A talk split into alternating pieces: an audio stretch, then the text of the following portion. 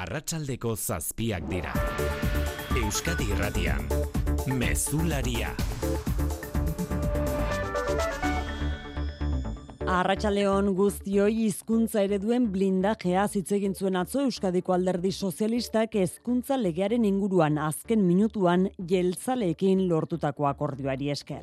Gaur Jokin Bildarratz hezkuntza sailburuak dio hizkuntza ereduak de facto gaindituta daudela eta egokitu egin behar direla. Hizkuntz ereduiek ez dute betetzen ikastetxeek momentu honetan berrogi urte eta gero dauzkaten beharrak. Hemendakinek jasotzen dutena da hizkuntz eredu hauek garatu eta eguneratzeko aukera. Bada blindatuta edo gaindituta horrela ezin dela egoera argitzeko eskatu die EH Bilduko peio txandianok jeltzalei eta sozialistei besterik ezpada agerraldi bateratua egin dezaketela. Gai izan daitezela mesedez, elkarrekin prentxaurrean agertu eta emendakin honen interpretazio bat eta bakarra emateko koherentea eta osoa. Zein den emendakin honen helburua. Baina gai izan daitezen mesedez, modu bateratuan bersio bat eta bakarra emateko. Era batera edo bestera zubia ez du etentzat emane bilduk jeltzaleekin modu eraikitzailean jarraitu nahi du hezkuntza legearen inguruan eztabaidatzen.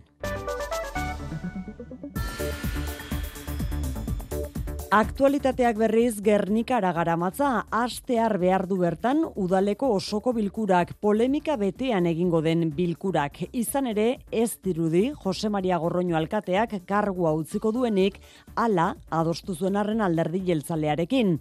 Gernikan da Luis Eron, Luis zer giro arratsaldeon. Arrasaldeon ba, si berrian normaltasun osoz arazorik gabe Gernikako udaletxean ohiko osoko bilkura amasei puntuko eguneko gai ordenean espadago ere ikusmina sortu duen gaia bukaeran galdera erantzunen txanan azalduko dela. Espero da Jose Maria Gorroño alkateak guztiontzako herria zerrenda buruak kargua lortzeko Eusko Alderdi Jeltzalearekin ados jarrita alkatetza utzia behar zuen dagoeneko. Dena den horrelakorik ez egin eta gainera bere taldeak babes osoa eskaini dio alkate jarraitzeko jeltzaleek Iñaki Gorroño Antonio Anaiari alkatetzaren lekuko hartzeko betua jarri nahi diotela argudiatu zonen aurrean garnikarren artean ere iritzi kontrajarriak bildu ditugu.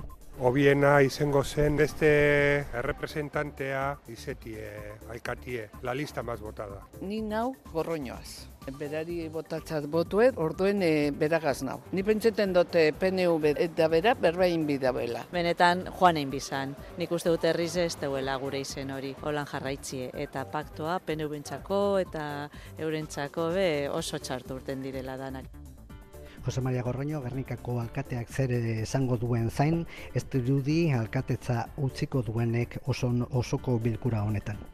Mezularian zehar itzuliko gara berriz ere gernikara ikusiko dugu bada zer ematen duen osoko bilkura horrek. Eta gainerako gaietan, anain zaustia Arratxaldeon. Arratxaldeon oian, eh? Pedro Sánchezen investidurarako negoziaketak azkartu eta urrian bertan amaitu nahi dituzte pesoek eta sumarrek. Sumarrek mai gainean jarri du legealdian zehar langileen estatutu berria onartzean besteak beste lanaldia murrizteko eta kaleratzen araudia aldatzeko. Pesoen negoziatzeko pres gainerako alderdiekin ere eta jakinarazi du zortzi personarituko direla negoziatzen.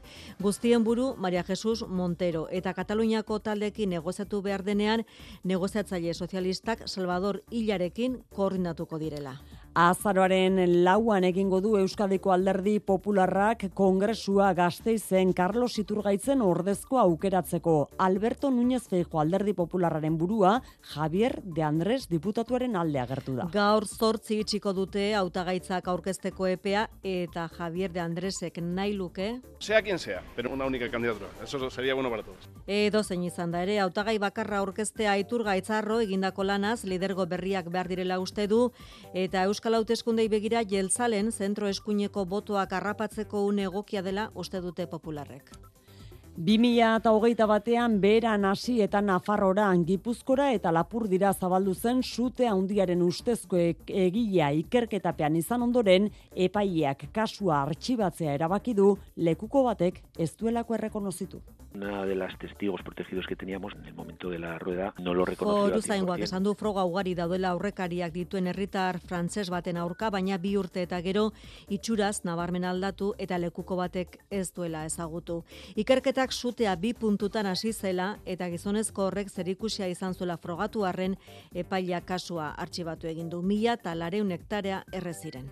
Zenbait hegazkin konpainia eskuko ekipajea eramateagatik gehigarriak ordainarazten ari direla ikusita, doakoa behar duen ekipajea zehazteko eskatu dio Europako Parlamentuak batzordeari. Izan ere 2008ko sententzia batean ebatzi zuen Luxemburgok hegazkin konpainiek ezin dutela eskuko maleta eramateagatik dirua kobratu maleta horrek arrazoizko neurria eta pixua badu. Arrazoizkoa zer den zehazte askatu dio parlamentuak batzordeari. Honek erantzun du, aztertzen ari direla eta aintzat hartu behar dela, errespetatu beharrekoa dela merkataritza legea. Kiroletan, Jon Altuna, Arratxaldeon. Arratxaldeon. Betea dator gaurre, Kiroleguna F Ligan, Atletikek, Realak eta Eibarrek irurek dute partida. Liga hasierako grebagatik atzeratutako partidak dira gaurkoak, Atletiken neurketa bigarren zati handal lezaman, Atletikek bat Granadak utx, ane azkonak sartu dugola, Realarena hasi berria da, Levante bisitari zubietan, amaiur sarriegi azken orduko bajada aldakako lesio batekin, eta Eibarrek zortzietan jokatuko du ipuruan Madriden aurka. 2000 eta hogeita marreko gizonezkoen munduko futbol txapelketa, Espainian, Portugalen eta Marokon jokatuko da. San Mamesek edota anuetak aukera daukate zelaietako bat izateko. Irekiera partidak hori bai, Ego Ameriketan jokatuko dira. Eta saskibaloian Baskonian, Markus Houarrek kontratua luzatu du 2000 eta hogeita zeira arte, ACB Ligan, Bilbo Basketek neurketa dauka obradoiroren kantxan. Laboral kutsak babestuta, eguraldia eta trafikoa. Euskalmet eguzkine iturriotza Arratxaldeon. Arratxaldeon, gaur gauean zeru aurreko egunetan baino garbiago egongo denez pixka bat gehiago freskatuko du. Eta bihar eguraldi egonkor eta eguzkitsua izango dugu. Eguna belaino eta itxaslambro pixka batekin hasiko dugu, baina goizean jasotzera egingo du. Eta giro eguzkitsua gailenduko da. Zerua urdin ikusiko dugu, goio dei fin batzuekin. Haizea xua biliko da, goizean ego ikutuarekin eta arratsaldean brisa nagusituko da. Temperatura pixka bat gehiago igoko da eta balio altuenak hogeita sei eta hogeita mar grado artekoak izango dira. Errepidetan ez dago nabarmentzeko arazorik. Baby, I'm playing on you tonight. Hunt you down, eat you alive. Just like animals, animals, like animals most. Maybe you think that you Ez harritu zenbait lekutan gaurko egunez txakur, katu, egazti eta bestelako maskotak Eliza atarietan ikusten bat dituzue izan ere urriaren laua Asisko San Francisco jaiozenekoa animalien mundu eguna da eta jabe askok bedenkatzera eramaten dituzte gaurko egunez. Efemeride honekin ezinaztu, Maroon 5 taldeak gogorarazten duen moduan, gizakiok ere animali garela, eina handi batean behintzat.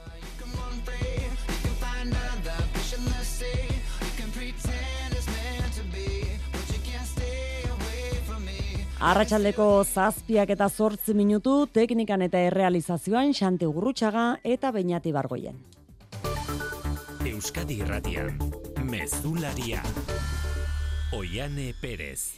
EH Bilduk bere prentxaurrekoa deituta zuela jakitun eta hizkuntza ereduen arira sozialistekin atzo adostutako zuzenketak arantza sartu duela jakitun, azalpenak emana izan ditu gaur Jokin Bildarratz hezkuntza sailburuak EH Bildu hitz egitera irten aurretik.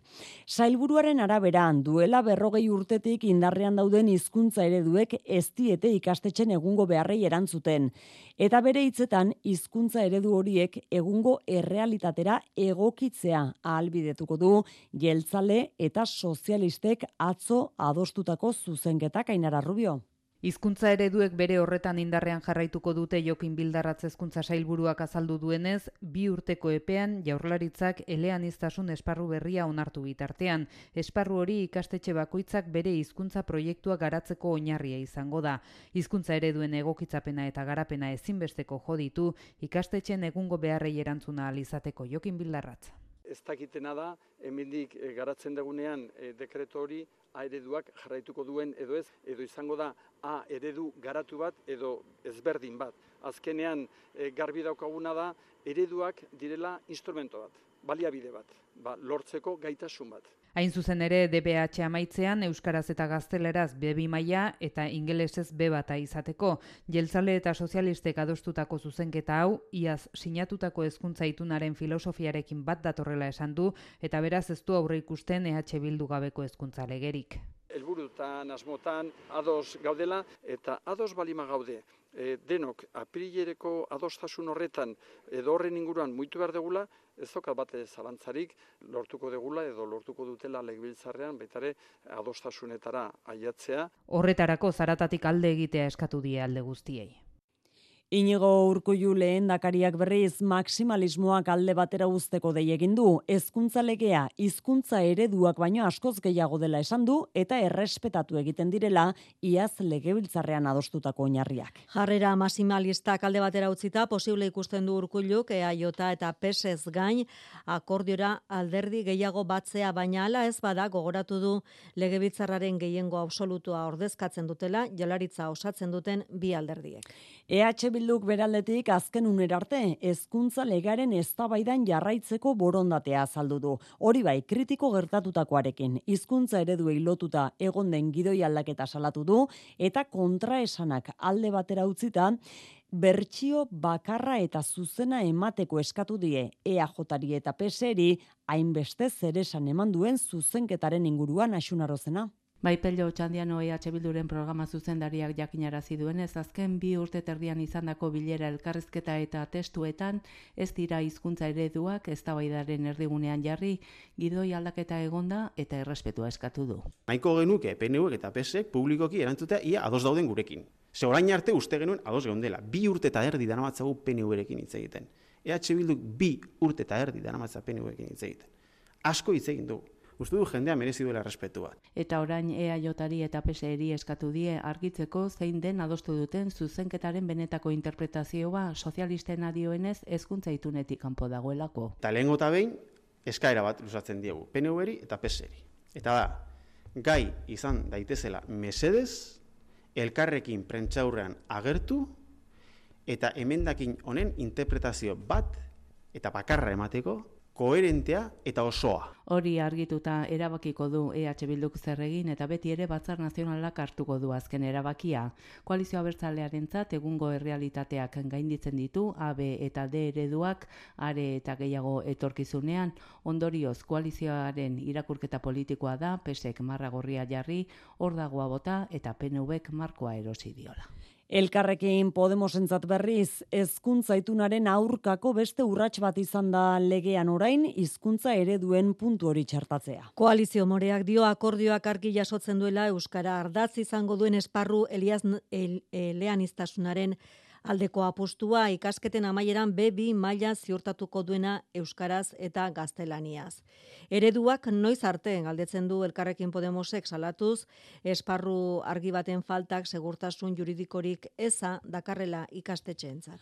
Euskararen inguruan ari garen honetan, Gipuzkoako lurralde auzitegian foru aldundiak adinekoen erresidentzietarako hogei lanpostuen lan eskaintzan bebi maila eskatu izana epaitzekotan ziren gaur komisiones obreras sindikatuak aurkeztu duen salaketa bat tarteko.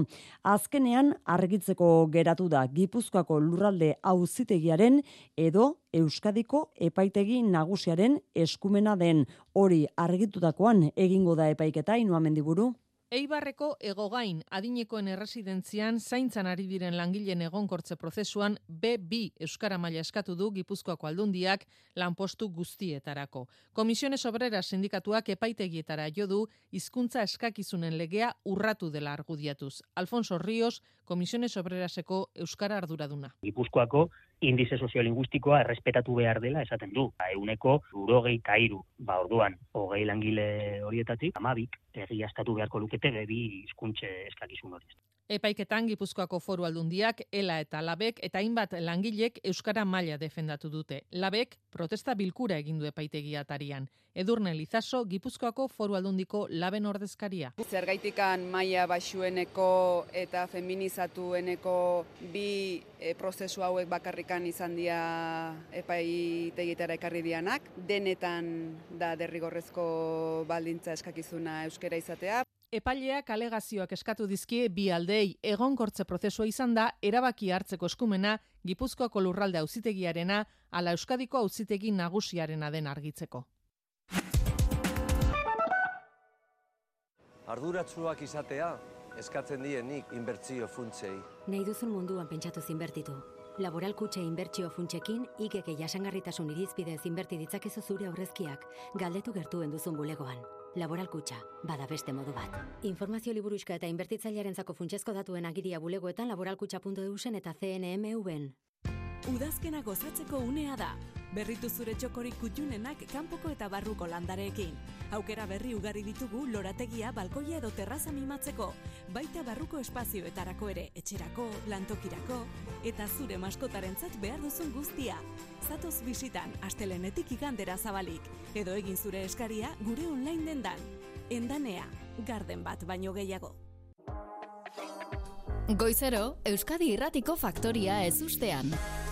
Nerea, zuk ez duzu jakingo, baina Jon egin kantun egon zen. Ez esan! Bai, bai, ni zure fana naz. Bueno, momentu honetan modeloa da Jon Arribalzaga eta telebistako aurkezlea da Nerea alias, batek daki, etorkizunean zertan arituko diren, zertarako harrapatuko dituzten da izatuko dituzten, baina eskertzen dizuegu, eh? Espero dituzunak topatuko dituzu. Madrilen gobernu osatzeko negoziaketak azkartzea erabaki dute gaur PSOE eta Sumar alderdiek Pedro Sánchez eta Yolanda Diazen arteko bileraren ostean. Urrian bertan aurkeztu nahi dute gobernu programa. Negoziaketa batzordeak ere izendatu dituzte eta Salvador Illa PSTko buruak zuzenduko ditu negoziaketak alderdi Kataluniarrekin. Madril Mikel Arregi Arratsaldeon Arratsaldeon bai, Pedro Sánchezek ez du denbora galdu nahi eta erregearen enkargua jaso eta biharamunean hasi ditu bere investidurarako mugimenduak. Lehena, gobernuan koalizio kide izan nahi duen Yolanda Diazekin bilera izan da, ziurtzat ematen da, PSOE eta Sumarrek gobernu ituna itxiko dutela, Pilar Alegriak dio programa urria amaitu horretik adostu nahi dutela. avanzar, acelerar los trabajos para que durante este mes ya de octubre poder tener ya ese Sumarretik baina, sozialistekin desadostasunak zelatu dituzte batez ere lan arloko politikei dagokienez Nacho Alvarez Sumarreko ekonomia bozemaileak gobernu programa sendoa lotzeko ausardia eskatu dio PSOEri. Un gobierno útil para la ciudadanía es un gobierno ambicioso, que tenga un programa ambicioso. Sozialistak alere gainontzeko talde abertzale eta independentistei begira daude, Sánchezek datorren astean jarraituko du taldeekin egin asmo duen bilera errondarekin, eta ostean elkarrezketen ardura pesoeren negoziazio batzordearen eskutan geratuko da. Mari Jesus Montero izango da, talde honen arduraduna, naiz eta alderdi katalanekin izango diren hartu emanak, Salvador Illak koordinatuko dituen, ba Illak hain zuzen, bilera egin du gaur arratsaldean Sánchezekin ferrazen negoziazio hauek bideratzen hasteko. Investidura horren arira, Nafarroan zera ari dira zabaltzen UPN eta alderdi popularra. Iruñeko udala trukerako erabiliko dutela PSOek eta EH, EH Bilduk. Iruñeko udala jokoan ote dagoen galdetuta, txibitek gaur ukatu egin du Sánchez eta EH Bildu zentsura mozio bat negoziatzen ari direnik. Hala ere, txibitek ez dio aterik itxi Kristina Ibarrola erregionalistaren kontrako zentsura mozioaren aukera horri. Eli eraso. Joan den ekainean, sozialistak eta EH Bildu ez ziren ados jarri eta Joseba Asironekin leian UPNeko Kristina Ibarrolak lortu zuen iruñeko aginte makila. Javier Espartza UPNeko buruzagiaren ustez, oraingoan EH Bilduk ez dio bere babesat debalde emanen Pedro Sánchezi, Nafarroan negoziazio mailan dagoela uste du Esparzak. Nosotros lo que queremos es exigir al PSOE transparencia en ese acuerdo con Bildu. Todos esos escenarios estarán abiertos y que los Iruñeko udalean zentsura mozio aurkezteko aukera zitz egiten ari ote diren ere argitzeko eskatu die sozialistei hildo beretik Sergio Saias popularrak. Ez ez esan du Maria Txibite foru gobernuko lendakariak Radio Euskadin. Investidurari lotuta ez, baina aurrera begira ez du baztertu Ibarrolaren kontrako zensura mozioaren aukera. Hay una situación un poco de hartazgo, no estamos hablando de los términos de una moción de censura. Bueno, Sozialistak gogaituta aspertuta daudelako upeneko alkatearen jokabidearekin, txibitek dioenez ez da gutxiengoan dagoen udal gobernu bati dagokiona eta berbideratu ezean ez du baztertu alkatetza EH Bilduren esku utziko luken ekimenik. Euskadiko alderdi popularrak azaroaren lauan egingo du gazteizen Carlos Iturgaitzen ordezko aukeratzeko biltzarra. Presidente izateko hautagaitzak aurkezteko astebeteko epea dago oraindik ere, hala ere dagoeneko Alberto Núñez Feijo, Espainiako alderdi popularreko presidenteak Javier de Andrés, Arabako diputatua babestu du, zurin etxe berria.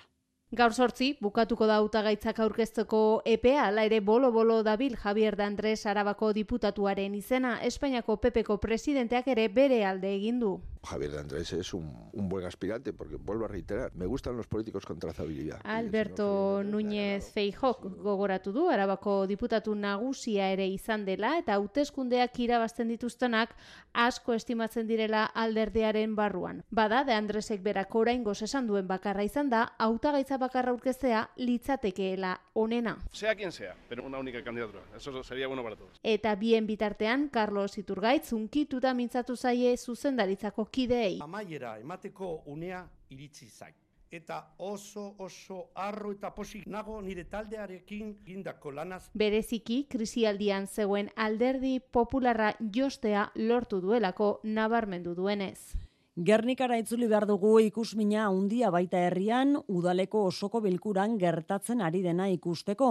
Jose Maria Gorroño alkatearen dimisioak gertu beharko luke, jeltzalen babesaren truke hartu zuen konpromisoa beteko balu, baina ez dirudi horrelakorik gertatuko denik guztiontzako herrian Gorroñoren plataformak babes osoa eskeni baitia goizean alkatetzan jarrai dezan. Luis Eron, asialdira puntu horretaz eztabaidatzen e, Gernikako udaletxean, Arratxaldeon.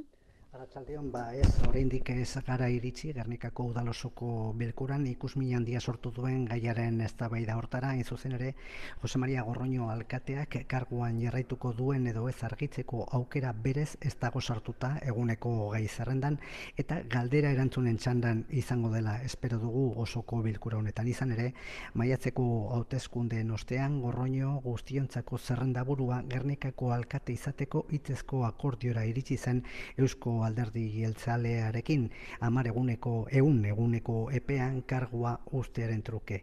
Ba, epea gaindituta, oraindik ez du horrelakorik egin, eta kontua erabaten naztu da, gaur bertan bere taldeak gorroin hori ba, alkate jarraitzeko babes osoa eman eta gero guztiontzako herria mugimenduaren e, arabera, jeltzaleek betoa jarri diote, ba, e, alkatearen anaiari, inakiri, alkatetzan e, kargu hortan e, lekukoa hartu ez dezan.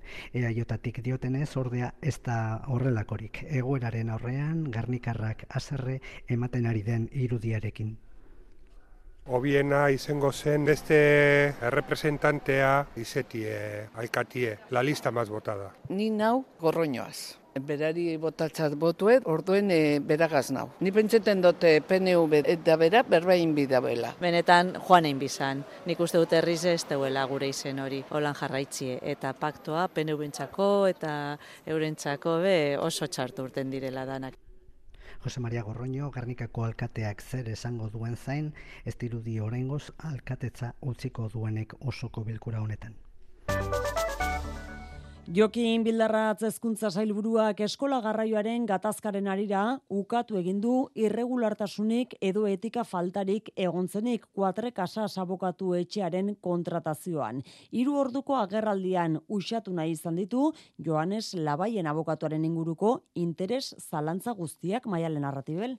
Bai, ezkuntza saiarentzat eta olkulari lanetan aritu zen Joanes Labaien kuatrekasas etxeko abokatua, aldi berean urpa garraio enpresako administratzaile ere izateak ez du esan nahi interes gatazkarik egontzenik. Ala ziurtatu du behin birritan Jokin Bildarrat sailburuak, kontratazio horren atzean ez dagoela irregulartasunik bat ere, eta beraz, oposiziotik salatu duten etika faltarik ere ez. E, Nunbaiten hanka sartu deunik edo asmatu ez danik, ez dut esango, baina e, hori da gauza bat eta beste gauza bat da, egotea etikaren aurkako joera bat. Datu asko eman ditu zailburuak, dokumentuak eta txostenak erakutsi ere bai, ba horietan oinarrituta argitu nahi izan du, labaienen lan juridikoak etziola bere enpresaria aparteko onurarik ekarri, eta etenda zegoen eskola garraioa nola bermatu, horri eman nahi ziola erantzuna haren aholkularitzak ez beste ezeri. Labaienek konkurso horretan izan aldu ruta gehiago hartzeko bidea, bueno, ba, atera iteke galdera hori, baina nik uste garbia dala. Pepek eta Elkarrekin Podemosek ikerketa batzordea eskatu dute hauzian sakontzeko.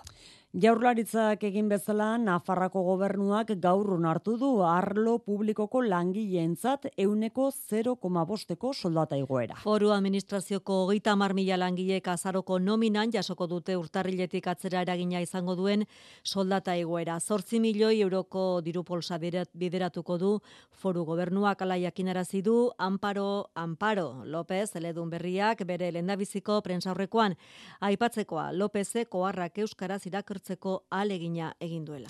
Abuztuko gertakarien arira, ekoizpena euren osasunaren gainetik jarri izana leporatu diote kafeko langilek enpresako zuzendaritzari lau egunez irureun behargin amiantoarekin kontaktuan lanean izateagatik. Legebiltzarrean egin duten agerraldian osalani arriskuak ideteko behar beste ez egitea leporatu diote osalaneko buruek zuzen jokatu zutela defendatu dute eta lanera itzultzeko erabakia enpresak hartu zuela esan sisto iturriaga goitia. Erantzule nagusia enpresa dela azpimarratuarren EH Bildu eta Elkarrekin Podemoseko ordezkariak kritiko agertu dira osalan erkin ere, besteak beste, etzelako hasieratik lan ikuskaritzarekin harremanetan jarri. Laura Iskar osalaneko zuzendari nagusiak eta Elena Pérez Barredo lan sailburu ordeak erantzun dute hasierako neurketak eskutan ezin zutela horrelakorik egin eta jarduna eteteko ardura eurena etzela erantsi dute. Las mediciones ambientales son correctas y los delegados de prevención, insisto, han autorizado esa actividad. Ahí pueden tomar la decisión de cerrar la propia empresa CAF, la inspección de trabajo, o puede tomar la decisión los propios delegados de prevención.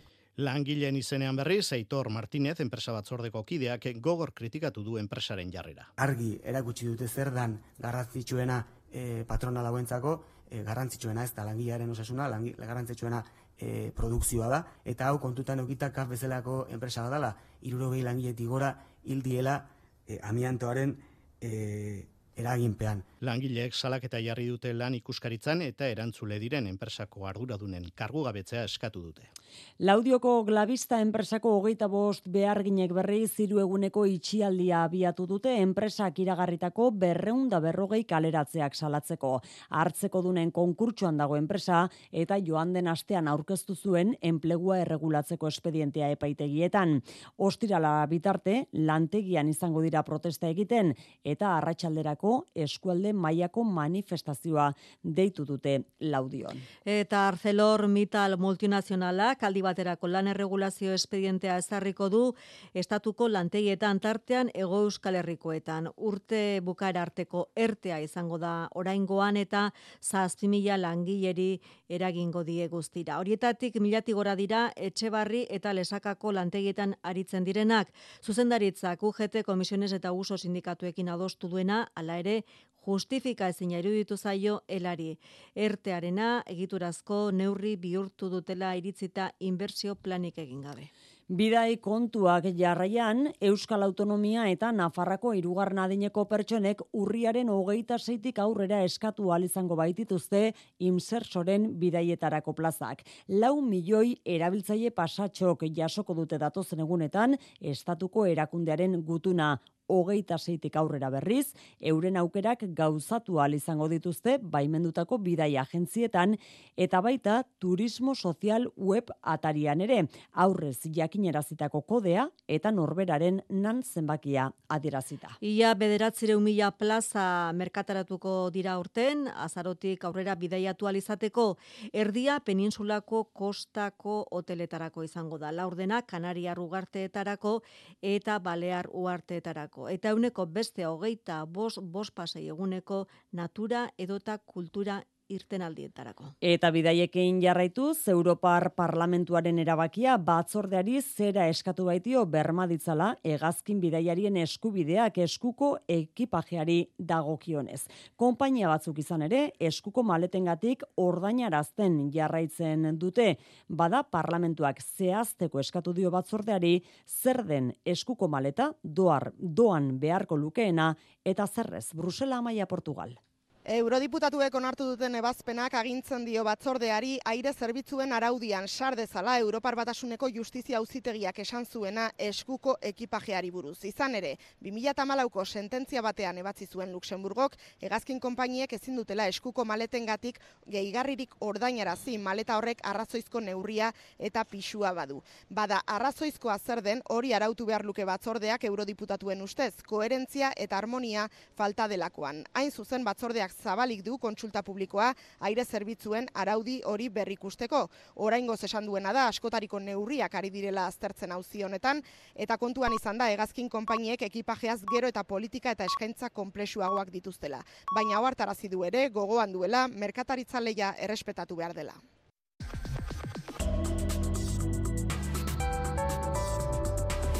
Euskadi Irratian, eguraldia eta trafikoa. Eguraldiaren iragarpena euskalmeten eguzkin iturriotzek. Gaur gauean zeru aurreko egunetan baino garbiago egongo denez pixka bat gehiago freskatuko du. Eta bihar eguraldi egonkor eta eguzkitsua izango dugu. Eguna belaino eta itxaslambro pixka batekin hasiko dugu, baina goizean jasotzera egingo du. Eta giro eguzkitsua gailenduko da. Zerua urdin ikusiko dugu, goio dei fin batzuekin. Haizea xua biliko da, goizean ego ikutuarekin eta arratsaldean brisa nagusituko da. Temperatura pixka bat gehiago igoko da eta balio altuenak hogeita sei eta hogeita mar grado artekoak izango dira. Errepidetan arazori gabe jarraitzen dugu ordu honetan ere. Mesularia, gertukoak. 2008 batean beran hasi eta Nafarrora, Gipuzkora eta Lapur dira mila eta lareun hektareak iskaliz zabaldu zen sutearen hauzia artxibatuta geratu da. Ustezko egile gisa Frantziar pasaporteko gizonezko bat ikertzen aritu dira, baina epaileak kasua artxibatzea erabaki du azkenean, ze xeetasun ditugu iruña apatxirigoien? Lekukoek sutearen lehenunen argazkiak aurkeztu zituzten eta horiek errandakoekin eta segurtasun kamerak eta telefono mugikorraren mugimenduak aztertu ondotik aurrekari judizialak dituen aipatutako gizonezkoa identifikatu zuten. Egun aurrekari horiengatik zigorra betetzen ari dena, baina bi urteren ondoren lekuko batek ezin izan du errekonozitu. Foru zaingoaren bozera mailak azaldu digu. El archivo viene dado por un no reconocimiento al 100% de esta persona sospechosa, una de las testigos. Antza bi urtean itxuraz aldatu da eta lekukoak zalantza egin izanagatik kasua artxibatu dutela azaldu du foru zaingoak. Azken honek, ertzaintzaren eta jendarmeriaren laguntza izan du, ikerketak sute hasi zen bi puntuak identifikatu ditu eta ondorioztatu du gizonezko horrek zerikusi zuzena duela, baina erran bezala artxibatu egin dute. Gogoratuko dugu sutea beran hasi zela eta Nafarroa, Gipuzkoa eta Lapurdi arteko mila eta laureun hektaria inguru kiskali zituela. Iruñea eta irurtzun artean dagoen izza udalerria amairu herri txiki osatuta dago. Gaur egun trenbidea, AP amabos autobidea eta goiten txioko lerro bat dituzte euren lurretan. Baina hori ez gain, gulina bizirik kolektibotik salatu dutenez, datozen urteetarako abiadura hondiko trena, goiten txioko beste bilerro eta irurogeita lau mila plata, plaka fotovoltaiko izango lituzken proiektu bat aurrikusita daude. Kexu dira, azpiegitura undi horiekin, herrien arteko komunikazioa era bat aldatu eta ingurua suntsituko luketelako aitorperez. Eun biztalera heltzen ez diren herriak dira gehienak eta zerealez gainezka egoten diren soroetan datozen urtetan aldaketa asko egon daitezela ohartarazi dute batetik abiadura hondiko trena udalerriak goitik beraz zeharkatuko luke horrek suposatzen duenarekin patxierro arizko biztanleak esan digunez. Mehatzo handia, ez, erabat e, baiara txuntxitu behar dute eta erabat aldatu eta oso gaizki. Ez dira paisaiaz bakarrikari gulina bizirik kolektiboko kideak. Ni gaizki ikusten du zen pasatzen bada e, tren de alta velocidad zenekoa eta herri batetik bestea bidea mugatuko dute. Zaurituta gelditzen da, komunikazioa erabat oztopatu, eh? Irurogeita lau mila plaka fotovoltaiko horri ikusten dituen proiektua gobernuaren baimenaren zain dago eta goiten txoko bilerro gehiago jarri nahi dizkietela ikusita kezka areagotu da herrietan. Berezik mingarria egiten zaigu, jakinda e, alternatibak badaudela. Orain arteko trenbidea erabilita moldatu daiteke garraio kontua. Plaka fotovoltaikoei dagokionez instalazio txikiagoen alde mintzatu dira proiektu guztien informazioa izako biztan lehielarazteko larun batean mendi martxan tolatu dute arriskoan dauden ere muetatik. Donostiak eutxi egiten die 2022an aire eta uraren kalitate maila honei. Kristina Enea Fundazioaren jasangarritasun eta klima txostenak jasotakoaren arabera, argindar eta batez ere gas gutxiago kontsumitu dute Donostiarrek eta pertsona bakoitzeko 6 kilo ondakin gutxiago bildu ziren iaz. Gaikako bilketa hobetu eta komunitate energetikoak sustatzea lirateke etorkizuneko erronkak. Ainara Ortiz. Donostian iturriko uraren kalitatea ezin hobea da, txostenean euneko larogeita emeretziko puntuazioa lortuta.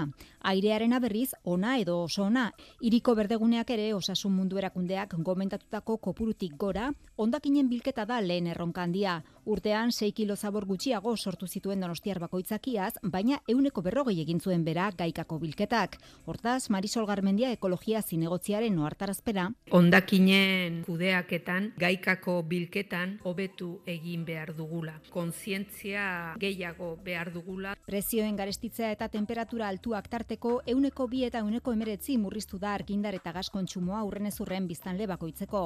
Etorkizuna, energia garbien eskutik etorriko dela sinetxita, lege gintzaldi honetan komunitate energetikoen aldeko apostutinkoa iragarri du udalak. Bai berillon eta bai altzan daude bi proiektu, hemendik aurrea sustatuko ditugu hainbat auzoetan komunidade energetikoak progatuta da dago ekonomia eta inguru giro aldetik ere mesedegarriak dira. Berrogeita mar adierazle ezberdinen datuak aztertuta osatu du 2022ko txostena Kristina Enea Fundazioak.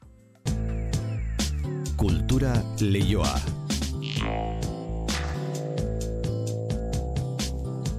Durangoko azoka fantasia izango da urten hori da benipen bere leloak adiraziko diguna. Abenduaren seitik amarrera egingo da azoka eta bere kartela ere plazaratu du. Simon Agirre Hernaniarrak sortu du errealitate virtualeko tresnak erabilita. Iker Zabala. Durangoko azokaren berrogeita mazortzigarren edizioaren lehen irudiak plazaratu dira. Irudimenez beteriko ingurua denean fantasia da izango da urtengo leloa.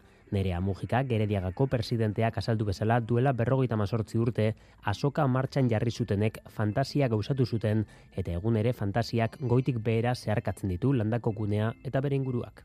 Fantasia da sortzaile berrien ilusioa. Fantasia da liburuen usaina, diskoen kolorea. Mila eta bat arrazoiengatik Durangoko arsoka fantasia da. Eta honen irudi grafikoa Simon Agirrek sortu du, leloa fantasiaren ingurukoa dela kontutan hartuta, kolorez beteriko diseinua egin du, morea, berdea edo urdinargia elkarren artean nahazten dituena. Mundu bat sortzea, azokaren mundua, ba, sormearen ziklo bat bezala hortik sortzen da uniberso guztia. Eta lan egiteko moduak errealitate virtualaren lurraldean daude. Agirre kartelaren mundu hontan bertan sartu da, ia beste biztanle bat izateraino pentsatu nun hiru dimentsiotara pasatzea, mundu horrek sakontasuna ukitzeko errealitate virtualeko kasko batzukin modelatu nun dena, kaskoa jarrita tamando batzukin ba irian bezala modelatzen da. Azokari dagokionean aurreko urteetako salbuespen neurriak albo batera geratzen dira. Durangoko azokako berrogeita mazortzigarren edizioa euneko eun aurrez aurrekoa izango da. Bernardo Atxagak liburu berria aurkeztu du paradisuaren kanpoko aldeak idatzi komikoak eta tristeak.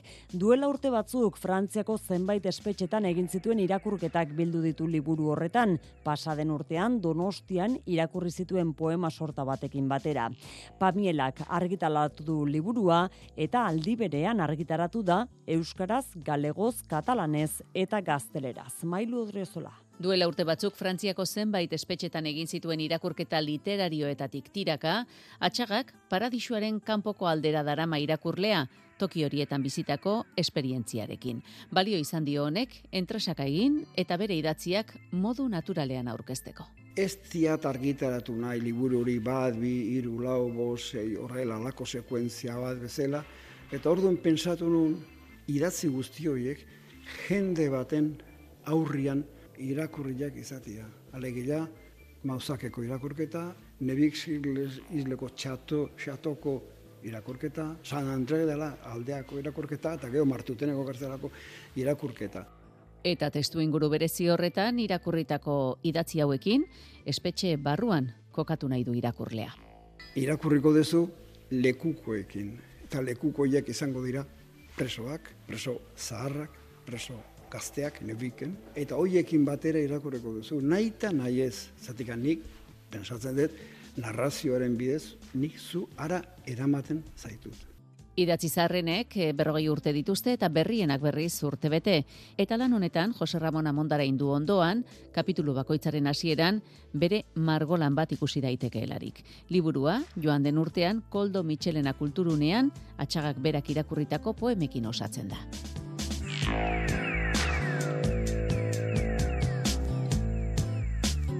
Zortziak hogei gutxi gain gainean ditugu, Jon Altuna, Arratxaldeon. Arratxaldeon, jane. Kirol albisteetan, F Liga bete-betea dator gaur.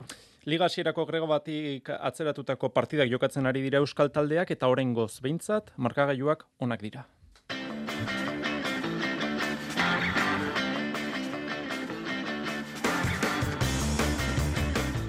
Atletiken neurketa amaitzetik gertu da lezaman. Atletikek bat, Granada kuts, ane azkonak sartu du gola. Zortzi minutu eskaz geratzen dira. Realarena atxeen aldian da.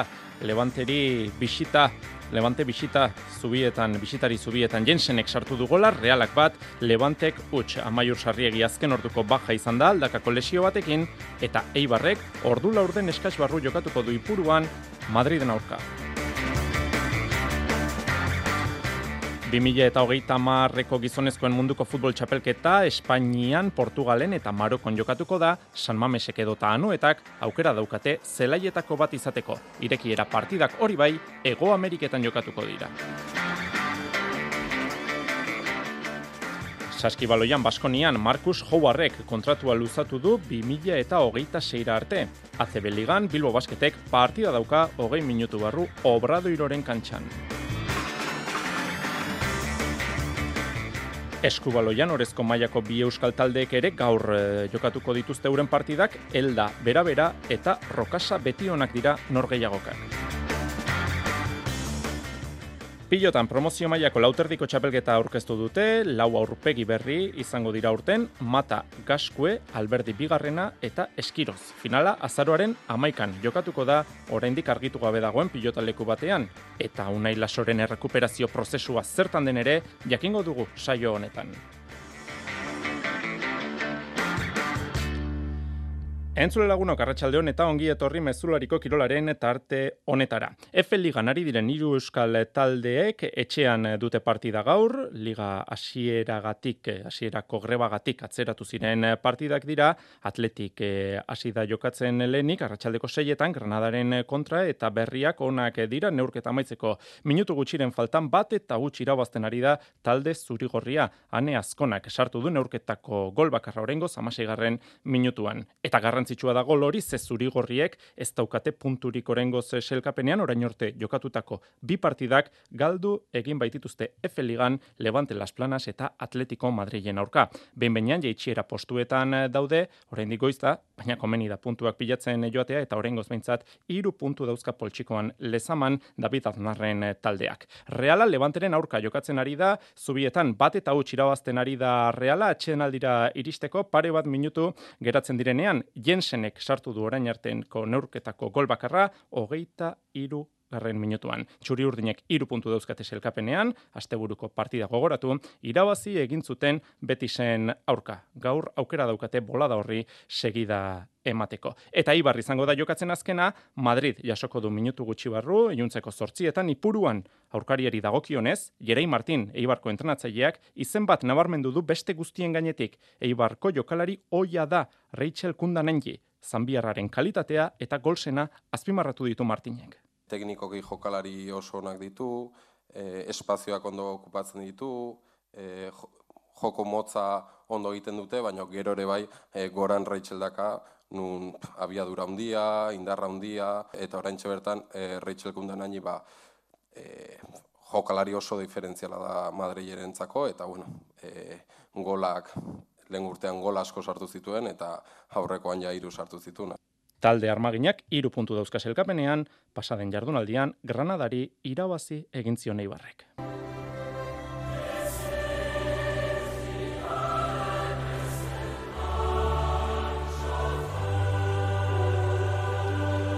Eta realak erakustaldia eman zuen Salzburgoren aurka utxe eta bi irabazita txapeldunen liga zari gara noski. Sintonia hau ezaguna da. Demultzoko lider dira talde txuri urdinak Mikel Oyarzabal kapitainak berriro ere partida handia egin zuen gola sartu zuen txapeldunen ligan eibartarrak alere oinak lurrean izan nahi ditu. Bueno, oendik asko falta da, azkenen hasi besterik ez da egin hau, e, Horrengo partidaz bada irabazten berriz ere gauzak aldatu iteia, así que bueno, e, posi normala den bezala iru puntua lortzadatik, aurrera pausu bat emateatik, baina esatizu bezala hau luzea da, lanen jarraitu behar dugu eta, eta listo.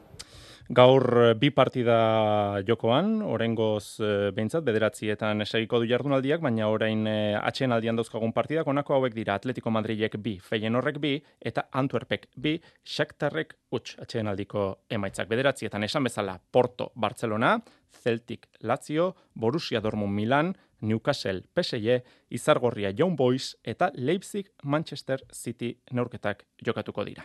Euskal taldeetara itzulita, atletiken erizaindegia ari da pixkanaka usten, etzi Almeria jasoko dute lehoiek samamesen, gaur lezaman, herrera gurutzeta eta nolaskoain taldekideekin batera aritu dira entrenatzen. Ez ordea, Besga, Ruiz de Galarreta eta Unai Gomez. Osasunari dagokionez, Real Madridi egingo dio bisita larun bat arratsaldean Mojika eta Moi Gomez ez dira taxoaren taldekideekin batera aritu, ez du beraz ematen Bernabeun jokatzeko moduan izango direnik. Hori bai, Tximi Abila bueltan izango da zigorra beteta. Alabesek ateak itxita entrenatu du gaur, igandean Betisen kontra jokatuko dute Luis García Plazaren mutilek. Eta bigarren mailan bihar bertan partida daukate, eibarrek eta amore bietak, talde armaginak mirandesi egingo dio bisita arratsaldeko zazpietan, Joseba Etxeberriaren talde oia da mirandes. E, aldaketa asko e, ba, taldean, baina uste dut e, ba, ba, bueno, e, modeloa berdina dela, ez? E, ba, jende gazte asko, e, bueno, etorkizun bikainarekin, eta eta bueno, uste dute ba, partiduak eh, ritmo altuak eh, izango dituela, ez? E, ba, nik uste dute pres gaudela ere bai horrelako partiduak jokatzeko. Amore bietak gaueko bederatzi terdietan jokatuko du bihar, Ferrolgo Razinen zelaian, Aritz Mujika entrenatzaia entzungo du. Gu lehen urtean ere beraien kontra auki genuen e, finaleko partido horiek, ez, e, igotako e, ekipoa ginela, eta bueno, azkenean bagen ekigun ba, ekipo oso zaila zela, e, jokalari oso onak dituena, oso e, jokalari onak fitxatu dituenak, eta etxe, etxean ba, oso ekipo gorra dela, ez, baina bueno, gu ere e, kapaz geha gauzak ondo egiteko eta horretaragoaz, eh? uste dute ekipoa pres dagola lan handi bat egiteko, e, defentsiboki e, behingo serio egoteko eta lan handia egiteko eta, eta horretaragoaz bigarren mailako selkapenean zortzi partida jokatuta, eibar amargarren dago, amabi punturekin, azken hiru partidak segidan irabazi ditu talde armaginak, eta amore bieta amasei garren postuan dago bederatzi punturekin. Eta gaur arratsaldean jakin dugun albistea, 2000 eta hogeita amarreko munduko txapelketa, Espainian, Portugalen eta Marokon jokatuko da. Hiru kontinentetan jokatuko da, Europa eta Afrikaz gain, Ego Ameriketan ere, Uruguain, Argentinan eta Paraguain jokatuko baitira irekitze neurketak. Samamesek eta anoetak aukera izan dezakete zelaietako bi izateko. Orain diko izta ikusiko dugu zer gertatzen den eta samamesek eta noetak munduko txapelketako partidaren bat jatzotzen ote duten. Luzapenean daukagu atletik eta granadaren arteko partida, bat eta utxira bazten ari da atletik eta atxen aldira iritsi berri da e, reala eta levanteren artekoa, reala ere bat eta utx ari da irabazten. Saskibaloian, ACB Ligan, Bilbo Basketek, irugarren jardunaldiko partida dauka gaur obradoiroren kantxan, amar minutu eskaz barru hasiko da neurketa, arratsaldeko sortzietan. Bilbo Basketek orain arte jokatutako bi partidetan, Andorrari lehenengo irabazi egin zion eta asteburuko Euskal Derbia galdu egin zuen buesan Baskoniaren eh, kontra. Eta Baskonia aipatuta, Marcus Howard aipatu behar, kontratua luzatu baitu 2000 eta hogeita seira arte. Estatu batuarra oso jokalari garrantzitsua da, talde gazteizko taldean, eta hala izango da printzipioz datozen hiru denboraldietan. Hogeita laburteko joko antolatzaileak soldata igoera nabarmena izango du urte zurte, baina kontratuak dena den baditu klausula batzuk esaterako NBA mailako talderen batek atea joko balio edo Europako talde indartsuren batek joateko aukera izango luke Markus uh, Howardek. Howardek alere esan du zorioneko sentitzen dela, etxean balego bezala sentitzen dela gazte izen, eta zaleek emandako babesa itzultzeko gogoa duela etzi hasiko du Euroliga Baskoniak etxean Real Madrilen kontra. Eta eskubaloian, emakumezkoen ohorezko mailan jardunaldia daukagu gaur, gorengo mailako bi euskal taldeek gaur jokatuko dute, elda bera-bera zortzietan, minutu gutxi barru, eta rokasa betionak zortzi terdietan. Bera-berako jokalari batentzat, maitane etxeberriarentzat, egun seinalatua da gaurkoa, arritxu iribar. Joan den asteburuan Imanol Alvarez izan zen beraberarekin berreungarren partidua jokatu zuena. Gaur, amar urte debutatu eta gero, irureun garren partidua jokatuko du beraberarekin maitane etxe berriak. Bai, azkenen e, zenbaki bada, baina hori nik ez deteran kontrolatzen, baina esatean e, azkar esaten dira irureun partidu ez. Eta hori azkenen datu positiba da den eretzat. Azkenen partidu asko dira, eta esperot martxa ontan segitzea ez, Entzat, ondo eta fizikoki ere, eta eta partio gehi izatea. Eldaren aurka jokatuko du gaur beraberak eta hori izango da maitan etxeberriaren irureun garren partidua. Berriz ere, maila gorenean da elda, baina taldea goitik beraldatu da. Talde historikoa, baina adibidez, Imanol Alvarezek ez du inoizan jokatu, ez da maitan etxeberria berak ere. Historikoki plaza zaila izan da beraberaren zat elda. Hogei aldiz, jokatu duan eta irutan bakarrik irabazi du. Ba, bera, ni, nik ez dut aukera hor jolasteko, baina ere ekipo berri bada eta eta nik uste gogo, gogo askokin egongo diela baiek ere, asike ezin dugu eskonzentratu. Garaipen boladari jarraipen ama nahi dio beraberak eta helda izan daiteke aukera hiru partida ditu galduta eta bakarra irabazita ligasiera honetan. Irabazteko aukera egokia ere betionakek izan lezake gaur.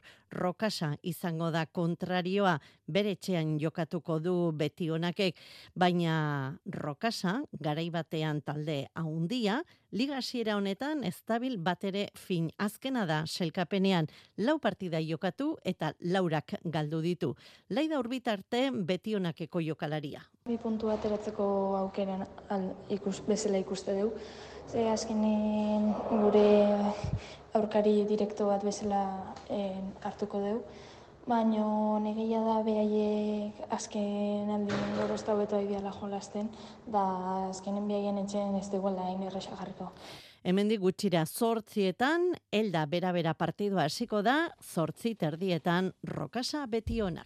Pilotan, unai laso, kaldakako lesioarekin segitzen du, takorik jantzi ezinik da laso, errekuperazio prozesuan murgilduta da buru belarri.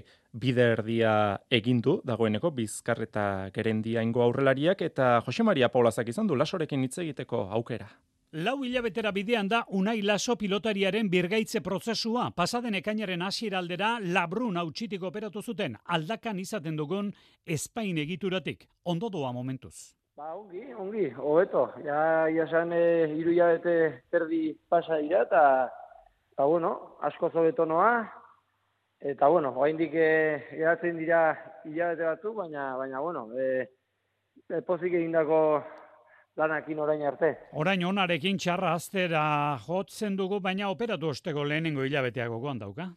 Nik uste txarren izan zela, hori, lehenengo hilabetea hori makuloekin, banoen mina baita ere, eta bueno, orain, egia esan, bizitza normala egiten dut, ezin dut pilotan jokatu, baina bizitza normala. Horren beste joan etorri partida entrenaldi aurkezpen eta bestelako.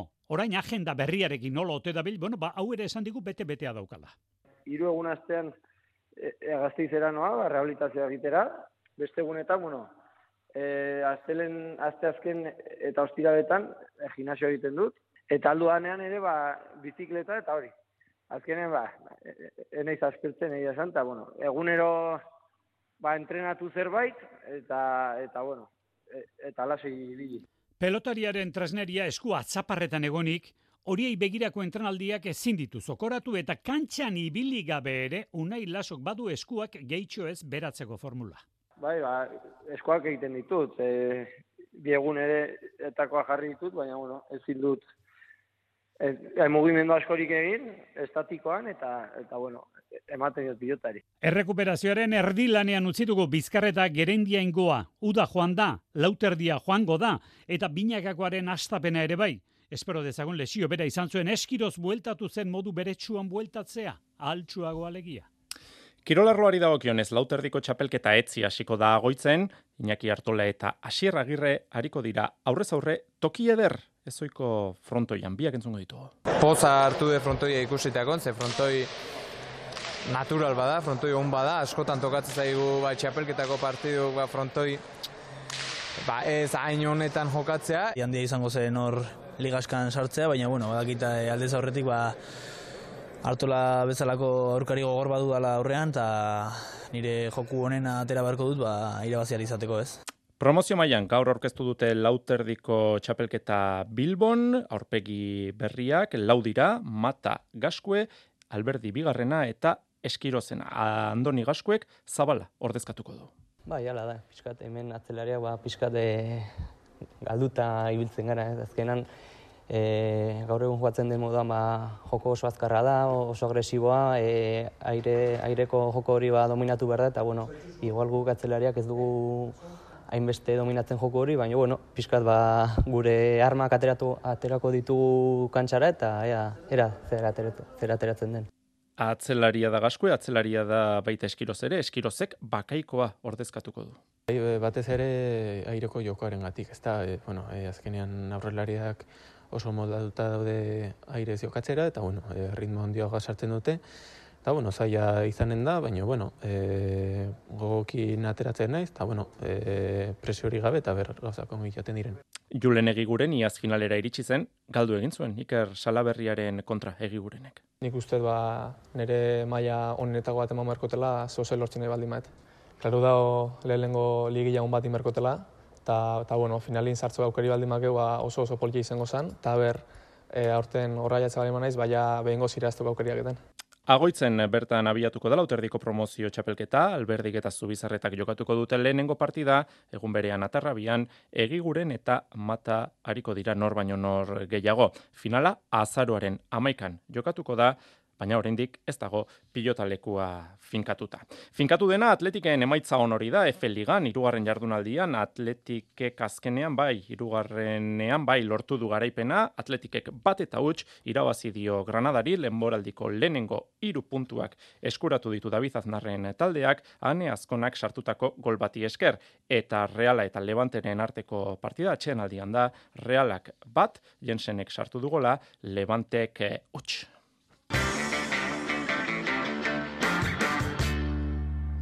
Txierrendularitzan denboraldia bukatzen ari da, larun batean jokatuko da Lombardiako giroa urteko bosgarren eta azken monumentua, baina arrabotxa azken egunotan soudalkuik estep eta jumbo bisma taldeen bateratzeak eragindu. Tartean da, Euskaldun baten kasua, Mikel Landarena, Xavier Rusabiagaren analisia entzungo dugu. Laburpena izango litzateke, nasmena undia dela eta protagonistek eurek ere ez dakitela zer askorik. Kasu askotan prensan irakurtzen dutena besterik. Mikel Landaren bitartekariarekin itzein dugu goizean, eta esan digu, Patri Lefebrek ez ziela oraindik ezer esan. Ez zietela deitu erekin eta kontratua sinatu berria dutela. Gainera, astelenean, Soudal Quick Step taldeak urrengo urteari begira, Belgikan egin behar zuen bilera edo egonaldia ere, bertan bera utzi dutela. Aldi berean lasai daudela esan du eta ziurtatu du kontratua sinatu dutelako, baina xurgatzearen berri, garbi baitute bategitea baino gehiago xurgatza izango dela, horren gainean ez dakitela orentsi bertan ezertxo ere.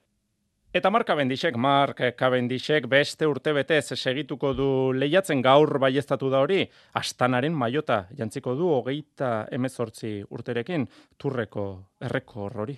Ikusmiran, mersekin duen berdinketa hori austea du ikusmiran man uarteko esprinterrak bideratzailea parte izango du gainera, Morkov fitxatu baitu astanak. Eta tietemako turrean, Philipsen gaiendu zaio gaur Olaf Koigi esprinean denboraldiko amabosgarren garaipena da Jasper Philipsen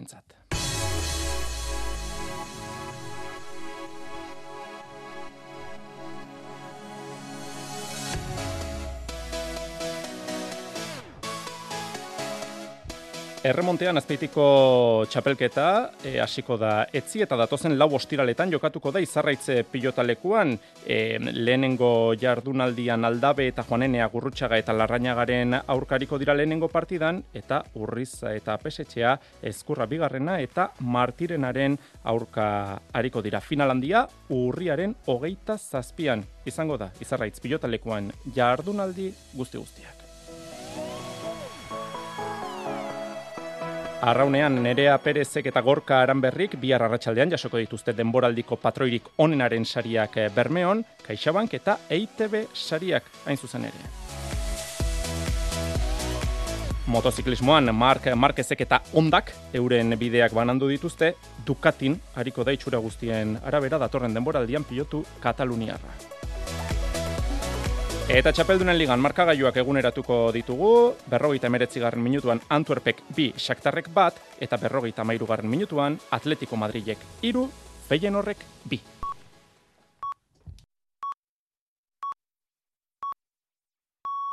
Iluntzeko zortziak dira. Euskadi Irratiko Informazio Zerbitzuak. Albisteak. Arratxaldeon guztio hizkuntza ere duen blindajea zitzegin zuen atzo Euskadiko alderdi sozialistak hezkuntza legearen inguruan azken minutuan jeltzalekin lortutako akordioari esker.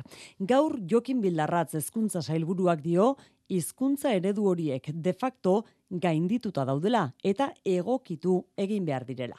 Hizkuntz ereduiek ez dute betetzen ikastetxeek momentu honetan berrogi urte eta gero dauzkaten beharrak emendakinek jasotzen dutena da hizkuntz eredu hauek garatu eta eguneratzeko aukera. Bada blindatuta edo gaindituta, bata edo beste argitzeko eskatu die EH Bilduko peio txandianok jeltzalei eta sozialistei besterik ezpada agerraldi bateratu batean egin dezaketela.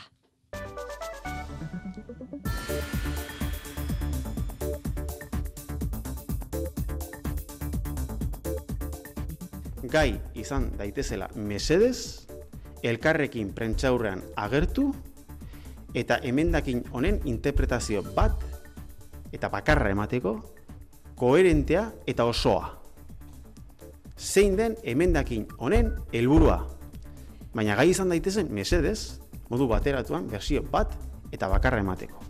Era batera edo bestera zubia ez duetentzat emane bilduk jeltzaleekin modu eraikitzailean jarraitu nahi du hezkuntza legearen inguruan eztabaidatzen.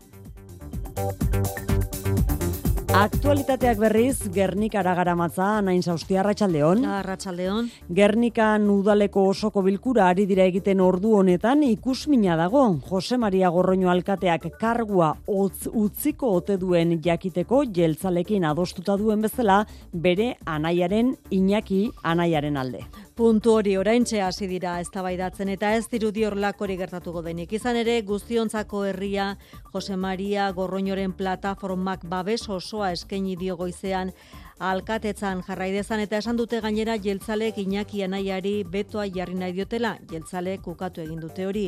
Hau guztia, oraintxe hasi dira eztabaidatzen esan bezala Gernikako udaleko osoko bilkuran. Pedro Sánchezen investidurarako negoziak eta kaskartu eta urrian bertan amaitu nahi dituzte pesoek eta sumarrek. Sumarrek mai gainean jarri du legealdian zehar langileen estatutu berria onartzea, besteak beste lanaldia murrizteko edo kaleratzen araudia aldatzeko. PSOE negoziatzeko pres gainerako alderdiekin ere eta jakinarazi du 8 personarituko direla negoziatzen guztien buru Maria Jesus Montero eta Kataluniako taldekin negoziatu behar denean negoziatzaile sozialistak Salvador Ilarekin koordinatuko dira. Azaroaren lauan egingo du Euskadiko Alderdi Popularrak Kongresua Gasteizen Carlos Iturgaitzen ordezko aukeratzeko. Alberto Núñez Feijo Alderdi Popularraren burua Javier de Andrés diputatuaren alde agertu da. Gaur zortzi itxiko dute hautagaitzak aurkezteko epea eta Javier de Andresek nahi luke. Sea quien sea, pero una única candidatura. Eso sería bueno. Edo zein izan da ere hautagai bakarra aurkeztea iturgaitzarro egindako lanaz, lidergo berriak behar direla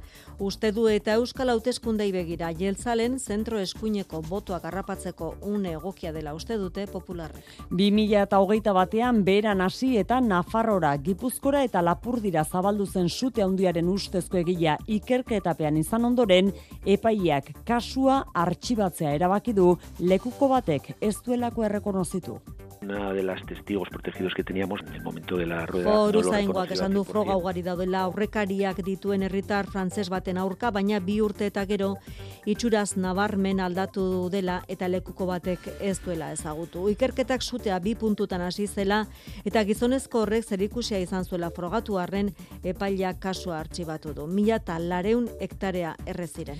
Zenbait egazkin konpainia eskuko ekipajea eramateagatik gehigarriak ordainarazten ari dela ikusita, doakoa behar duen ekipajea zehazteko eskatu dio Europako Parlamentuak batzordeari. E izan ere 2014ko sententzia batean ebatzi zuen Luxemburgok egazkin konpainiek ezin dutela eskuko maleta eramateagatik dirua kobratu maleta horrek arrazoizko neurria eta pixua badu.